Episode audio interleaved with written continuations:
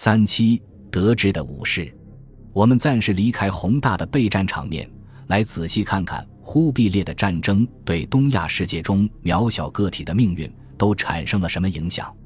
我们选的个案是竹崎继长，还有日莲和尚。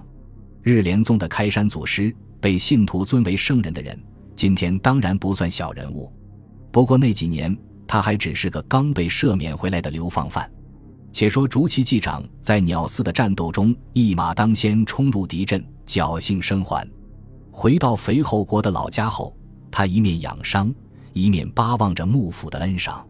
某日，竹崎和其他参战老兵饮酒小聚，竞相吹嘘当年战绩之际，忽然听人传言，山代携家的黄口小儿龟丸，居然也进入了下一批恩赏名单，马上就要得到一个地头职位。朱祁实再坐不住了，愤愤不平，打算直奔镰仓的奉行所上访。家里人纷纷劝阻，镰仓殿表彰的战功，若不是讨死，至少也是分补。你两头都不沾，无非胡乱冲了一下。至今欠着白石家的六郎一条命，趁早断了这个念头。朱祁不听，执意要去。出发前一日，亲朋好友无一人来给他践行，一摸行囊，也是羞涩见底。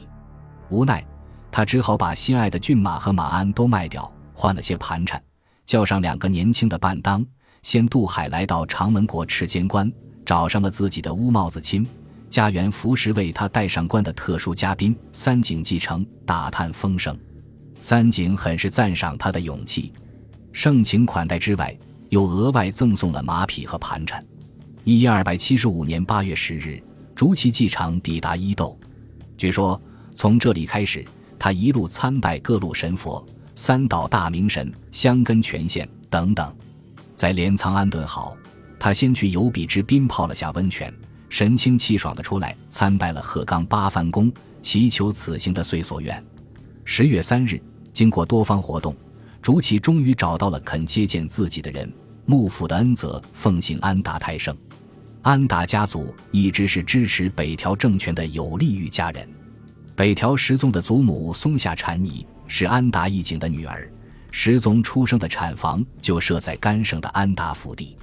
义景之子安达太盛是时宗的乌帽子亲，时宗自己又娶了安达太盛的妹妹，两家关系非同寻常。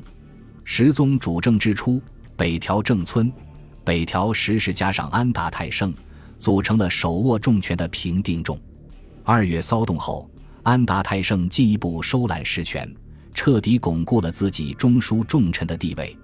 面对这样一个大人物，竹崎开始有些结结巴巴，但总算把自己的来意表达清楚了。秋田成介大人在下这些子劳效，诚然微末，却是肥厚武士的头阵。少二景子大人亲口承认，此番若得不到镰仓的恩赏，在下必将抱憾终身，有何面目再见乡人？请您务必向镇西奉行大人确认一下。千万拜托了！